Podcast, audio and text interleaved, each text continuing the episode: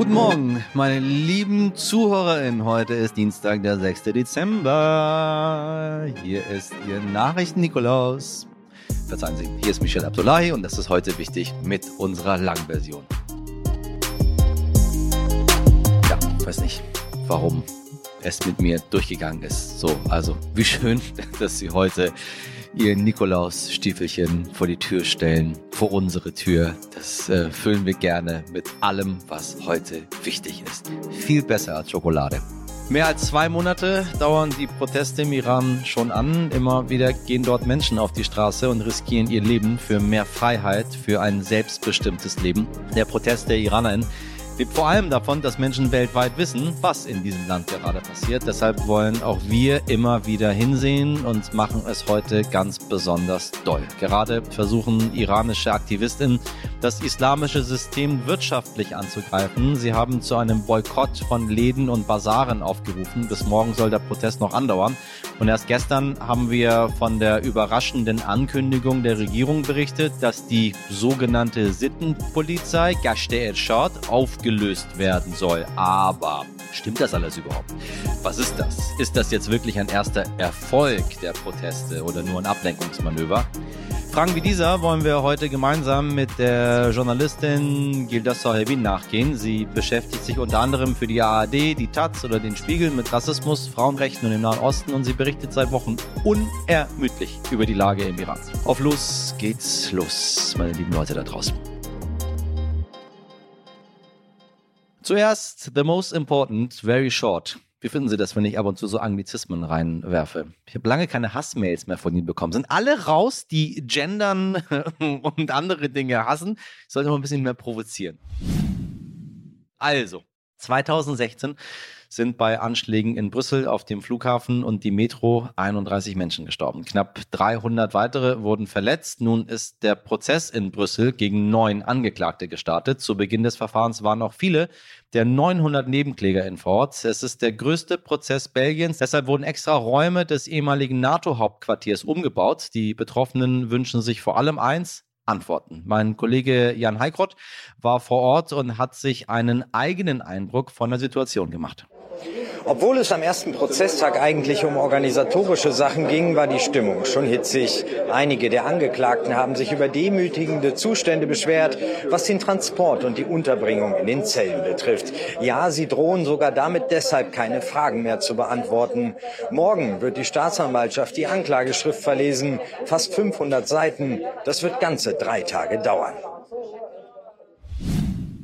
Letzte Woche Mittwoch haben wir in unserer 415. Folge bereits mit Alexander Görlach über die Situation in China gesprochen, denn dort sind die Menschen auf die Straßen gegangen, um gegen die extrem harten Corona-Maßnahmen zu demonstrieren. Nun lockert das Land seine Auflagen zwar, doch es fehlt immer noch ein allgemeines Gesamtkonzept. Manche Städte öffnen zum Beispiel Restaurants oder Fitnessstudios, während andere immer noch strikt bleiben und weiterhin ihre Null-Covid-Strategie verfolgen. Von einer Übergangszeit ist ist die Rede. Wie lange diese anhält, bleibt aber abzuwarten. Und nochmal Corona. Gestern Nachmittag haben sich die GesundheitsministerInnen von Bund und Länder beraten, wie es mit der Maskenpflicht in Bussen und Bahnen sowie der Isolationspflicht für Corona-Infizierte weitergehen soll. Dabei wollen einige Länder die Maskenpflicht im ÖPNV bereits zum 1. Januar abschaffen, während andere den Winter noch abwarten wollen. Auch bei der Isolationspflicht für Corona-Positive sind sich die Länder, Achtung, große Überraschung, noch uneinig. Ja, tatsächlich. Ich weiß nicht, Sie haben wahrscheinlich was ganz anderes gedacht, ne? aber nee, der Föderalismus weiß nicht so genau, was er tut. Jeder sein eigenes Süppchen.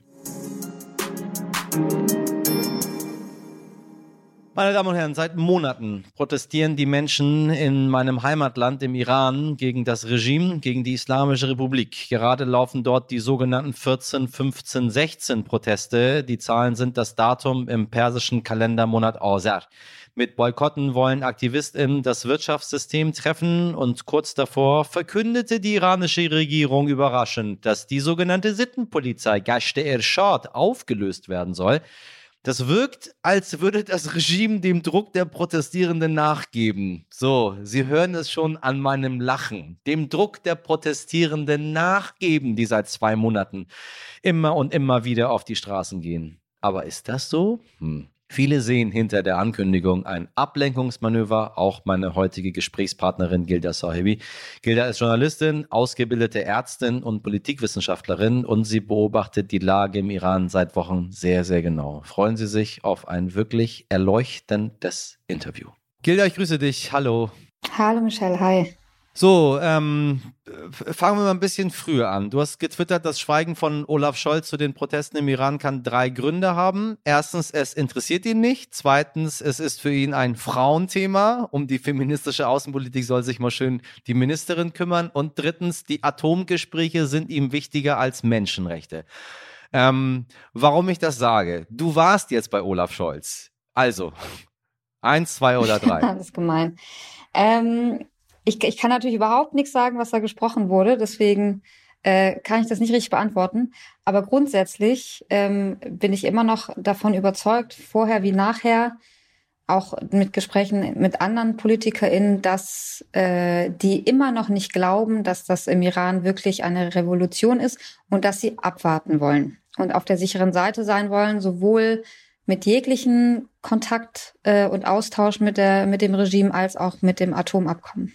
Und mit der Wirtschaft. Das spiegelt äh, ziemlich genau das wieder, was auch Norbert Röttgen gesagt hat hier bei uns im Interview, nämlich, dass es da so ein paar Leute gibt, die die beraten, die oben sitzen und dann vertraut man ein bisschen drauf und vertraut auch ein bisschen auf sich selbst und schaut, wo das Ganze dann am Ende hingeht. Was ist es denn für dich? Du stehst ja im sehr engen Austausch mit dem Iran. Ähm, du, du twitterst und Instagramst und Facebookst und schreibst hm, ich ohne nicht. Pause. Aber du bist aber, du findest auf Facebook statt, weil alle so, Leute echt? das, was du schreibst, auf Facebook teilen. Also, ah, also du bist okay. omnipräsent überall. Ähm, äh, was, glaube ich, eine unfassbare Belastung, unfassbare Arbeit ist, wo ich später zu komme. Aber erstmal, was ist dein Gefühl, wenn man so tief in der Sache gerade drin ist? Was ist es für dich? Ich glaube, was es für mich ist, ist es so, ist sowieso noch mal was anderes als das, äh, was ich versuche zu machen. Ich versuche halt das, was ich von den Menschen dort höre.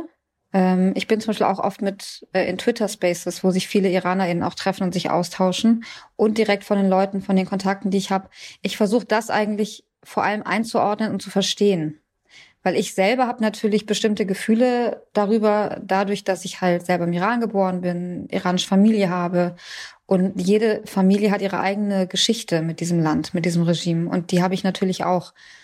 Deswegen sind meine Gefühle natürlich äh, haben damit zu tun. Und gleichzeitig versuche ich einfach wirklich, gerade weil die Berichterstattung über den Iran so schwierig ist. Es gibt ja keinen unabhängigen Journalismus. Wir können nicht irgendwie KorrespondentInnen dorthin schicken und sie fragen, was passiert denn genau dort. Deswegen versuche ich einfach so, so gut wie ich kann und so genau wie möglich das, was ich dort sehe, höre und wahrnehme, irgendwie halt zu übersetzen und hier zu berichten.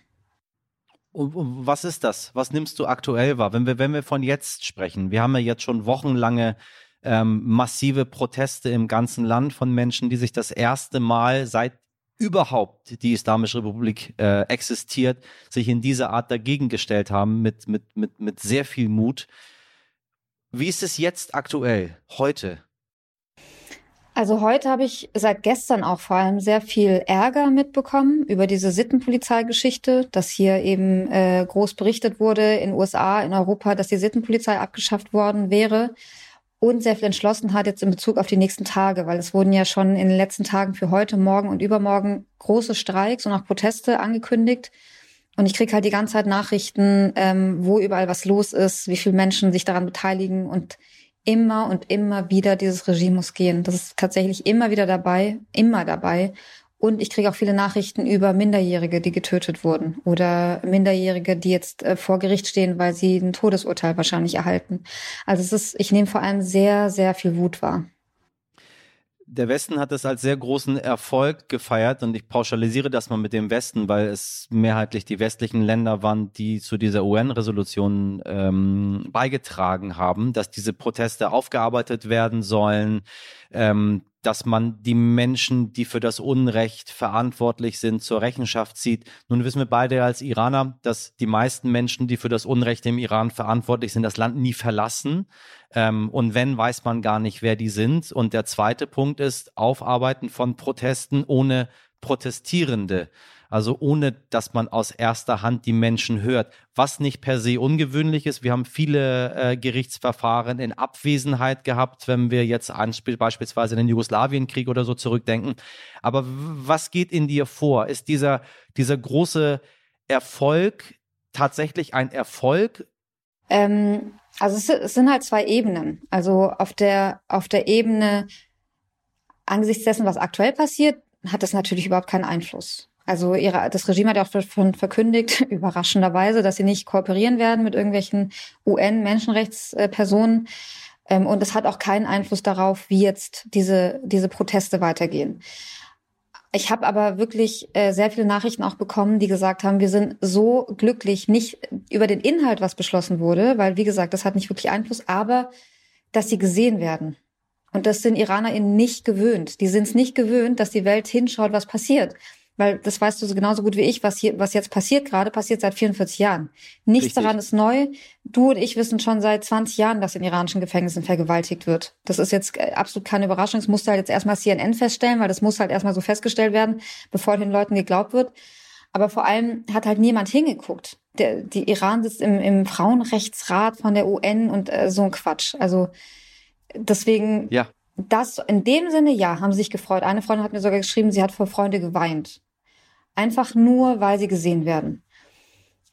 Wie gesagt, aktuell keinerlei Auswirkungen, wird nicht irgendwie den Menschen aktuell helfen. Das aber, das war sozusagen das, was, was mir gesagt wurde. Und sie haben auch gleichzeitig gesagt, dass trotzdem was passieren muss, damit die Menschen jetzt unterstützt werden. Also Sanktionen gegen das Regime, dass äh, das Regime isoliert wird, dass nicht mehr verhandelt wird über das Atomabkommen. Diese Sachen sind halt immer gleichzeitig da. Und darauf hat diese UN-Menschenrechtsgeschichte natürlich eh gar, kein, gar keinen Einfluss. Ich meine, wir haben aktuell ähm, geleakte Tapes vorliegen äh, vom den staatlich kontrollierten Medium Fast News, die äh, bestätigen, dass die iranische Führung vor prominenten Oppositionellen Angst hat. Da wird beispielsweise El Nasser Kabi genannt, die Kletterin, äh, die ohne Kopftuch geklettert ist. Die bereitet ihnen viel Sorge, da sie viele Unterstützer hat, genauso wie andere oppositionelle Sportler. Wir haben ähm, über ähm, den Rapper Tomatsch haben wir gesprochen, Salehi, äh, der festgenommen ist, vor dem man Angst hat äh, und das Regime dann doch aktuell etwas macht, was es früher nicht gemacht hat, nämlich es zögert, prominente einfach in Anführungsstrichen so zu töten, wie sie das davor gemacht haben, weil die plötzlich eine ganz andere Form von Reichweite haben bei ja. den vorherigen Massenhinrichtungen, die es in den letzten Jahrzehnten immer wieder gab, da gab es noch kein Instagram, da gab es noch kein Twitter, die Welt konnte nicht zugucken. Was bedeutet das überhaupt? Ist das der Druck, den wir aufrechterhalten aus dem Westen oder ist das eigentlich nur ein Wunschdenken, was wir hier haben und es passiert doch endlich letztendlich gar nichts? Also ich finde diese diese äh, Tapes, die du erwähnt hast, die sind schon echt krass. Also das muss man sich eigentlich echt mal so Analysen durchlesen oder wenn man Farsi versteht auch mal anhören weil da sieht man, wie sehr sich diese Leute in die Enge gedrängt fühlen, in die Ecke gedrängt fühlen. Ähm, die haben auch über Hossein Jonari zum Beispiel gesprochen und da sagen sie auch so wortwörtlich, er hat zu viele Fans. Es ist gut, dass wir ihn ins Krankenhaus gebracht haben. Das steht da wortwörtlich. Das heißt, genau das, wie du sagst, die wissen ganz genau, dass wenn sie einen von diesen Leuten in Anführungsstrichen einfach so töten, dann haben sie Probleme. Da wird die Wut nur entfachen. Zum Beispiel als Hossein Jonari aus dem Gefängnis ins Krankenhaus gebracht wurde, da kamen die Leute in Strömen zum äh, Gefängnis angefahren, um ihn zu unterstützen. Als El Nosri Kabi äh, wieder in Teheran gelandet wird, auch da der Flughafen gelandet ist, da war der Flughafen voll mit Leuten, die ihr zugejubelt haben. Das heißt, äh, da weiß das Regime, dass es unter Druck ist und es muss auch aufpassen. Die, also so, sowohl Toumaj Salehi, Hussein Lunari, El Nasr Dekabi, äh, da haben sie bei dem Bruder jetzt das Haus zerstört zum Beispiel. Von El Nasr Dekabis Bruder. Da haben sie einfach äh, das Haus dem Erdboden gleich gemacht. Da kam jetzt ein Video raus, wo man Trümmer sieht, du siehst Mobiliar, alles unter freien, freier Erde und ihn, wie er weint.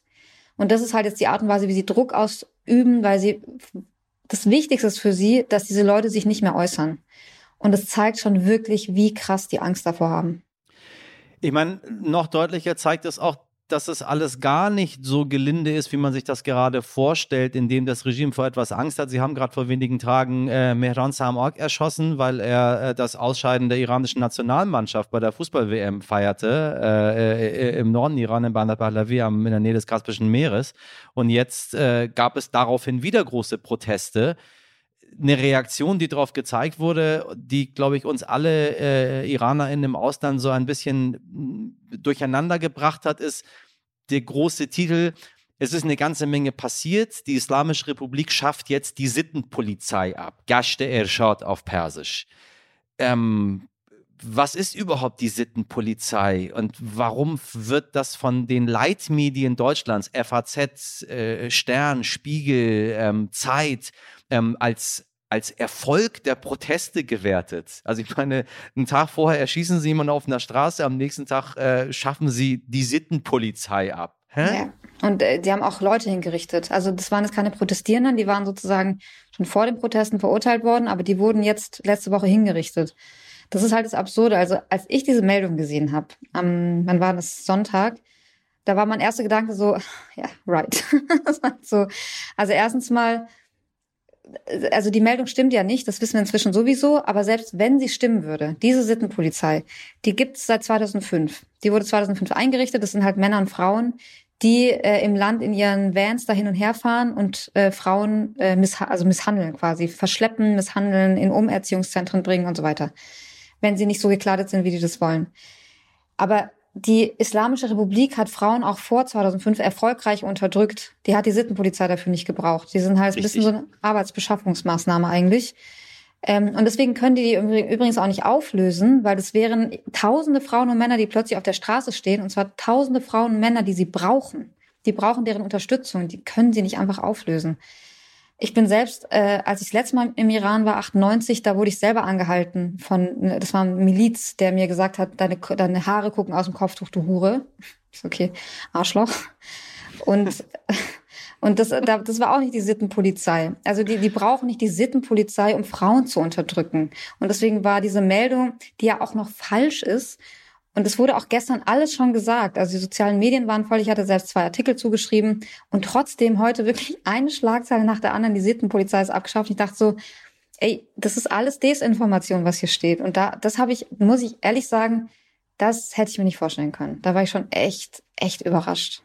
Ich meine, wenn wir das Ganze noch ein bisschen weiter drehen und mal den, den Iran verlassen, wir wissen, was dort im Land los ist, wir sehen das. Ich bin selber überrascht davon, wie viele Menschen immer noch davon überrascht sind. Ich spreche tagtäglich mit Menschen äh, und ich bin sehr dankbar, meine lieben Zuhörer, dass sie uns schreiben und sagen, vielen Dank, ohne sie hätte ich gar nicht gewusst, was im Land gerade passiert. Deswegen führen wir auch immer ausführliche Gespräche und fangen gerne wieder ganz von vorne an, damit das deutlich wird. Ich glaube, Gilda hat sehr deutlich gemacht, was die aktuelle Lage im Land ist die Menschen wollen das System der Islamischen Republik nicht mehr. So, sie wollen schon lange nicht mehr und jetzt haben sie sich getraut, das offen zu sagen, genauso wie sehr, sehr viele IranerInnen im Ausland das jetzt gesagt haben und viele Prominente, die nicht Iraner sind, das gesagt haben. Nun warst du bei Olaf Scholz, du hast mit ihm gesprochen. Ähm, wir haben Sanktionen von Seiten der EU. Es tut sich was. Frau Baerbock hat sich geäußert. Äh, für uns Iraner alles zu wenig, weil wir mehr wollen und wir ganz genau wissen, wie sensibel die iranische Führung auf Deutschland reagiert. Also wir machen das nicht, um die Bundesregierung zu ärgern oder weil wir in Deutschland sitzen äh, ähm, äh, und, und gerne, von unserer Regierung das fordern, richtig. Aber immer wenn der, wenn wenn aus Deutschland was getwittert oder gesagt wird, fühlt sich die Islamische Republik irgendwie verpflichtet, darauf zu antworten. Das passiert nicht, wenn die Amerikaner was sagen, wenn die Kanadier was sagen, wenn die Franzosen was sagen. Ja. Nee, es ist immer Deutschland. Ja. Warum hat Deutschland so einen großen Stellenwert und warum nutzt die Bundesregierung denn ihre Macht nicht? Was hast du dabei herausfinden können mit Olaf Scholz? Also mit ihm jetzt nicht so viel, weil tatsächlich äh, wir ihm weniger Fragen gestellt haben, als dass er uns Fragen gestellt hat. Ähm, aber das ist ja das Absurde. Deutschland hat seine Macht immer genutzt. Die waren ja super close mit dem Iran seit den 90er Jahren. Der größte Verbündete, der wichtigste Verbündete. Nur haben sie die Macht immer fürs Schlechte genutzt. Also die haben ihre Macht dafür genutzt, das Regime eigentlich zu stützen, äh, Sanktionen so wenig wie möglich zu halten, die Atomverhandlungen zu führen. Da war Deutschland ja immer, immer wichtig und vorne mit dabei. Und das, also die, da gibt's wirklich eine, eine ganz lange Geschichte auch mit Deutschland. Äh, die, in, die iranische Botschaft in Bonn war in den 90er Jahren eigentlich das Spionagezentrum, nicht eigentlich, das war das Spionagezentrum Irans in Deutschland und in Europa. Die haben von hier Aktionen durchgeführt. 92 wurden hier in Berlin vier Oppositionelle hingerichtet in einem, in einem Restaurant in Berlin von der iranischen Führung und danach gab es keinerlei Strafe durch die Bundesregierung oder irgendwelche Konsequenzen, dass die Verbindungen abgebrochen worden wären oder sonst noch was, zumindest nicht dauerhaft. Und der sogenannte kritische Dialog, der bestand immer mit dem Iran. Das kritische Dialog ist quasi Wandel durch Handel in Bezug auf das iranische Regime, in Bezug auf den Iran. Spoiler hat nicht funktioniert. Nee, sehen wir, ne? Super gelaufen. und deswegen, ich weiß nicht, also ich weiß nicht, wie es dir geht, aber es war auch, als ich irgendwie, als ich klein war und im Iran war, es war immer so, uh, oh Mann, also, also so, alles, was deutsche Ware war, alles, was irgendwie deutsch war, war einfach riesig und groß und äh, Siemens hat ja, also es war auch Siemens, das noch vor der Revolution hier mitgeholfen hat, die ersten äh, Atom, ähm, wie heißen die denn? Die Atommeiler. Atommeiler ja. zu bauen und so weiter, genau. Und äh, Sigmar Gabriel war ja auch mit einer riesigen Wirtschaftsdelegation 2016 im Iran und so. Und deswegen, und das, was du meinst, ist ja wahrscheinlich auch, äh, Annalena Baerbock hatte was zu Iran getwittert und der iranische Außenminister hat sofort sie auf Twitter angegriffen, was sie sich dann rausnimmt, quasi, dass Deutschland irgendwie Politik gegen Iran macht. Und es ist halt, was mich so wundert, Deutschland hat so, eine, so einen Einfluss, die könnten so einen Einfluss haben und es passiert nichts gerade. Also die Revolutionsgarden müssten wirklich auf die Terrorliste. Das ist eine Terrororganisation par excellence. Ich weiß nicht, wenn das keine Terrororganisation ist, weiß ich nicht, was eine Terrororganisation ist. Immer noch nicht auf der EU-Terrorliste. Die Sanktionen sind viel zu wenige. Also es ist, wir sind politisch im totalen Stillstand obwohl wir eine große Macht hätten, was zu tun. Und ich glaube, das ist auch der Appell, den wir alle haben, dass international, politisch, und da können wir immer im eigenen Land anfangen äh, zu fordern, wirklich etwas passiert. Ähm, die EU hat Mitte November äh, Sanktionen verhängt. Für sage und schreibe 31 Personen und Organisationen wurden Konten eingefroren und Einreiseverbote verhängt. So. Ähm, ich sage Ihnen eine Sache, da lacht man sich drüben kaputt meine Damen und Herren, bei dem, was passiert ist. Weil man denkt so, okay, ja, das sind die Sanktionen, was können die noch machen? That's it. Was muss jetzt passieren, damit es wirklich zu einem Umschwung kommt? Was braucht es? Ich glaube, das muss man sich klar machen. Es geht gar nicht darum, dass die Sanktionen jetzt dazu führen, dass dieses Regime stürzt. Also das äh, sehen wir auch in Russland. Also da haben wir es, glaube ich, acht Sanktionsrunden oder so mit Russland gehabt. Und die wurden sofort eingerichtet, nachdem Russland die Ukraine angegriffen hat, weil das wichtig ist. Weil wenn man gar nichts macht, dann ist es ja, als stünde man auf deren Seite. Das heißt, es muss natürlich was passieren. Und in Bezug auf den Iran haben wir es noch nicht gesehen.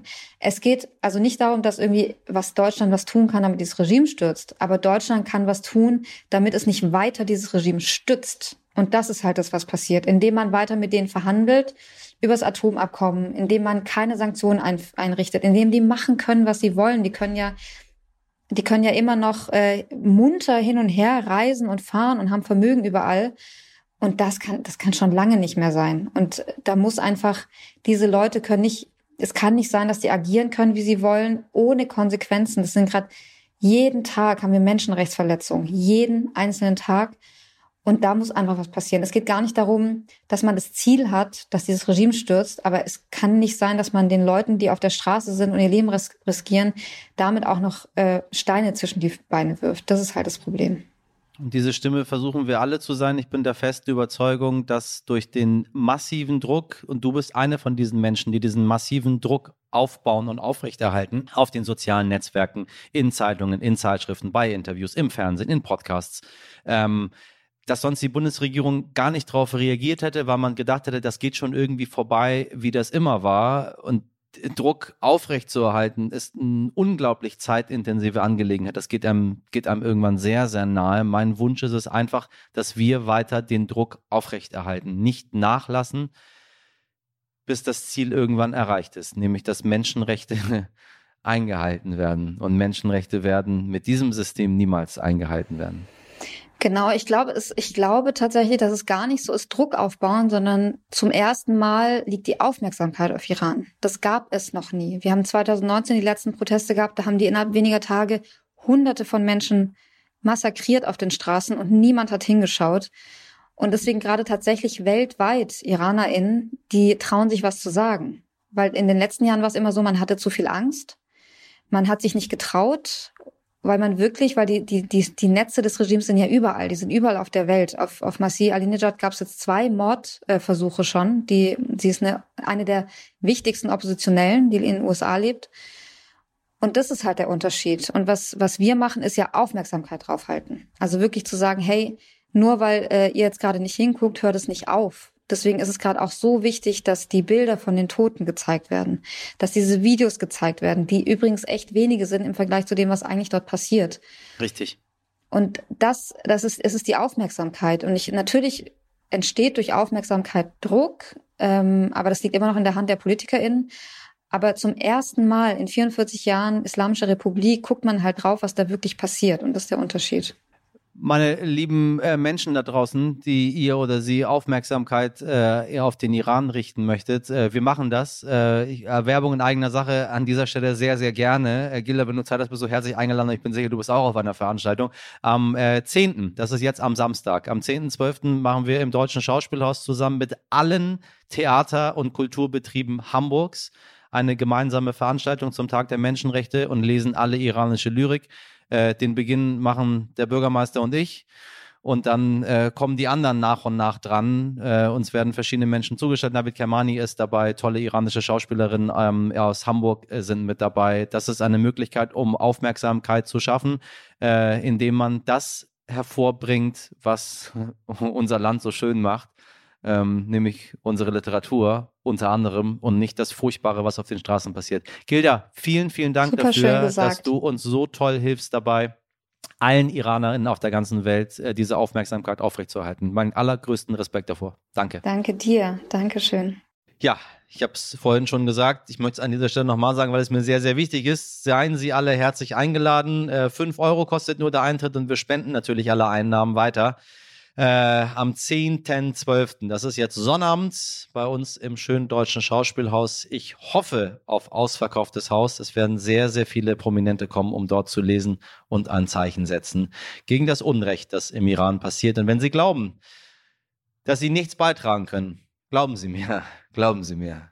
Gemeinsam ein Zeichen setzen, gemeinsam diese Bilder in die Welt schicken, das ist das, was die Menschen im Iran brauchen. Hoffnung. Ohren auf. Wissen Sie, meine lieben Hörer, in meiner Redaktion sitzen richtige Weihnachtsultras. Wir meinen jetzt nicht den Moderator, nein. Die genießen die Vorweihnachtszeit, gehen auf den Weihnachtsmarkt, dekorieren ihre Wohnung und, und hängen an alle Gegenstände eine Lichterkette dran, bei denen eine Steckdose in Reichweite ist. Hm. Das kann doch ich sein. Wer ist es denn? Wer von euch ist denn so weihnachtsverrückt? Warum kommt man mich denn nicht besuchen in, in meiner Weihnachtshölle, die ich gebastelt habe? Also, es gibt aber auch Menschen, die die Weihnachtszeit überhaupt nicht mögen. So, dafür kann es viele Gründe geben. Weiß ich nicht. Als Kind zum Beispiel zu heiß gebadet worden sein. Nee, bisschen ernster, tatsächlich. Einer der möglichen Gründe, ähm, das kennen wir, das kann Einsamkeit sein. Wir sprechen bei diesem Thema ja gerne Corona an und die Corona-Maßnahmen haben nachweislich dazu beigetragen, dass viele Menschen sich einsamer gefühlt haben als vorher, weil sie zum Beispiel im Pflegeheim sind und nur wenig Besuch empfangen durften. Aber nur weil diese Corona-Maßnahmen deutlich heruntergefahren sind, heißt das eben nicht, dass auch das Thema Einsamkeit weniger wird. Studien zeigen, dass rund ein Fünftel der Menschen in Deutschland sich einsam fühlt. Bei Frauen im hohen Alter sind diese Werte am höchsten. Deshalb gibt es Initiativen wie Post mit Herz. Bei www.postmitherz.org kann sich jeder registrieren und eine oder mehrere Karten an soziale Einrichtungen schicken. So kann man mit einer Karte vielleicht ein Lächeln auf das Gesicht einer Person zaubern, die sonst keine Weihnachtskarte bekommen hätte. Ich kann Sie nur ermutigen, zeichnen Sie, schreiben Sie ein Gedicht ab oder schicken Sie einfach liebe Grüße von wo auch immer Sie sich gerade befinden. Ein Mensch auf der anderen Seite der Karte, ich bin mir sehr sicher, freut sich ganz, ganz doll darüber. Post mit Herz, anstatt den ganzen Tag sich irgendwelche Bilder von nackten Leuten bei Instagram anzugucken. Also ich mache das ja nicht, aber ich habe gehört, es soll diese Menschen geben. Post mit Herz.org. Dauert zwei Sekunden. Wir freuen uns natürlich auch immer über Ihre Post, liebe ZuhörerInnen, denn wir machen diesen Podcast jeden Tag mit ganz viel Herz für Sie. Wenn Sie Fragen haben, Kritik oder Ideen oder Ihr Feedback zur Ampelkoalition loswerden möchten, schreiben Sie uns gerne an heute wichtig stern.de. Wir lesen alles. Versprochen. Für heute war es das schon wieder mit heute wichtig. Ja, ich weiß, traurig. Neben den allseits bekannten Plattformen finden Sie uns unter anderem jetzt auch und andere tolle Podcasts kostenlos auf der neuen Plattform RTL Plus Musik. Das ist eine App, die können Sie sich runterladen. Schauen Sie da gerne mal rein und folgen Sie uns. In der Redaktion waren heute für Sie die Weihnachtswichtel Miriam Bittner, Dimitri Blinski, Laura Chapo, Jennifer Heinzel und Caroline Potthoff und in der Produktion Alexandra Zewisch. Welcher von den ist der oder die Weihnachtsirre. Diesen Menschen muss ich kennenlernen. Ich wünsche Ihnen einen wunderschönen Dienstag. Machen Sie was draus. Ihr Michel Abdullahi.